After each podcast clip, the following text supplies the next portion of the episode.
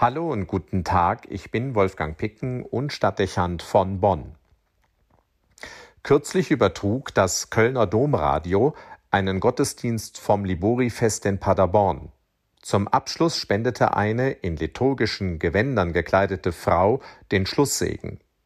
Die Segensworte lauteten Verbunden mit dem heiligen Liborius und allen Frauen, die mit Jesus auf dem Weg waren, so sende und segne uns Gott weit und grenzenlos, Vater und Mutter, Jesus, unser Bruder und Freund, und die Heilige Geistkraft, die Quelle allen Lebens. Amen.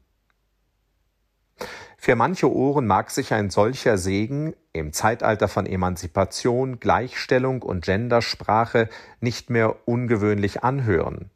Auch wird sich mancher über so etwas erst gar nicht aufregen wollen, weil es unnötige Energie verschwenden würde. Aber es lohnt sich dennoch, über so etwas nicht einfach hinwegzugehen und zur Tagesordnung zurückzukehren. Bei allem Verständnis für das Anliegen einer Gleichberechtigung der Geschlechter auch im Raum der Kirche ist es doch als massiver Eingriff in die Theologie und die liturgische Sprache zu verstehen, wenn jemand willkürlich und nach Gutdünken in die Segensformel eingreift, die die gesamte Christenheit pflegt und so das trinitarische Bekenntnis zu Vater, Sohn und Heiligen Geist verfremdet. Ganz abgesehen von der schlechten sprachlichen Ausgestaltung ist das eben nicht nur ein Zugeständnis an den Feminismus, sondern ein Eingriff in das Heilige und schließlich in die Selbstoffenbarung Gottes. Unfasslich und respektlos, wie man wagen kann, bevormundend und restriktiv auf die Identität Gottes einzuwirken und Hand an das anzulegen, was Gott von sich selbst sagt.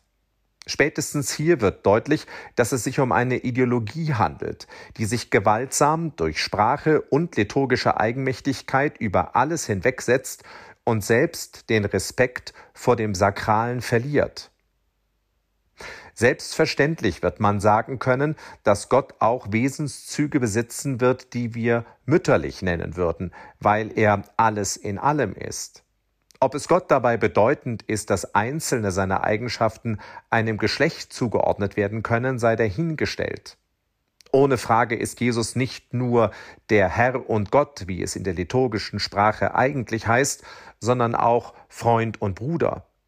Unbenommen kann man auch herausstellen, dass der Geist in den meisten Sprachen der Antike weiblich ist und deshalb von der Geistkraft sprechen. Aber es muss dennoch klar sein und bleiben, dass der Heilige Geist mehr ist als nur Geistkraft. Er ist Weisheit und Wahrheit, weiblich, und zugleich Trost und Retter, männlich, um nur einiges zu ergänzen. Er ist schließlich eine Person des einen allmächtigen und vollkommenen Gottes. Dass in der Kirche über Ämter für Frauen nachgedacht wird und man kritische Anfragen daran stellt, ob die Mitwirkung von Frauen und Laien allgemein hinreichend gut geregelt ist, scheint zweifelsfrei geboten, auch wenn noch nicht klar ist, zu welchen Ergebnissen das führt. Es ist noch nicht ausgemacht, ob man weiterhin akzeptieren wird, dass sich die Kirche, wie es jüngst auch Papst Franziskus verdeutlicht hat, nicht einfach über das Handeln und die Worte Jesu, auch die Tradition vieler Jahrhunderte hinwegsetzen kann, um ihr Amts- und Weiheverständnis unserem modernen Frauenbild anzupassen. Es dürfte hier und in anderen Fällen für viele schwer hinzunehmen sein, dass für die Kirche nicht der Fortschritt der Gegenwart maßstäblich, und die Errungenschaften der Zeit verbindlich sind. Wie auch immer sich die Theologie hier entwickeln wird, es ist sicher richtig, sich gegen Klerikalismus zur Wehr zu setzen und ein Rollenbild zu bekämpfen, das die Frau auf Kirche, Küche und Kinder reduziert. Ebenso verfehlt ist es aber auch, die genannten Aspekte vollständig zu verwerfen und ein dazu konträres Bild der Frau in der Kirche zu entwerfen, bei der es nur noch um Macht und Herrschaft geht. Signifikant ist in diesem Kontext, dass man sich in der kirchlichen Frauenbewegung gerne Maria Magdalena zum Vorbild nimmt. Sie wirkt emanzipiert und distanziert zum klassischen Rollenverständnis, währenddessen die Gottesmutter Maria zunehmend mehr in den Hintergrund tritt.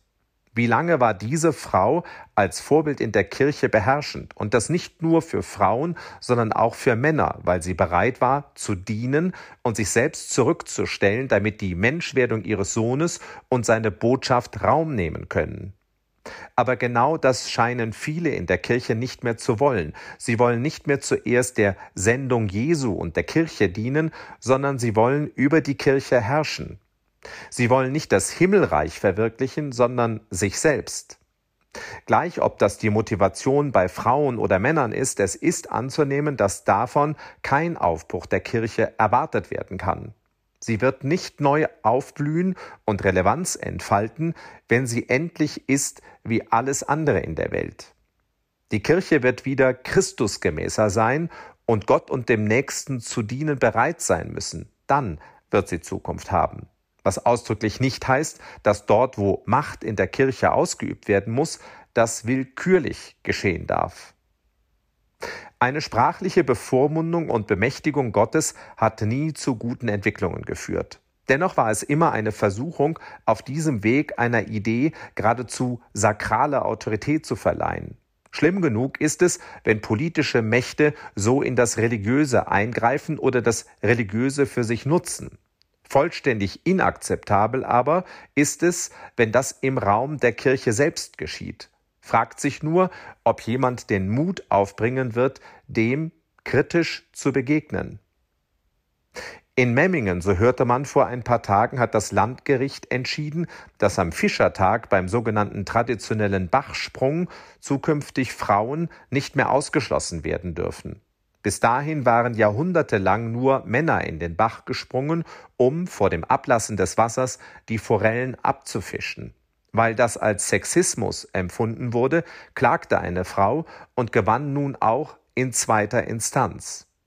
Es ist schwer zu bewerten, ob ein solcher Eingriff in das Traditionsgut angemessen und nötig ist, aber es sollte klar sein, dass weder ein weltliches Gericht noch eine kirchliche Bewegung das Recht hat, unter Berufung auf die Emanzipation in das Wesen Gottes oder das Heilige der Kirche einzugreifen. Wolfgang Picken für den Podcast Spitzen aus Kirche und Politik.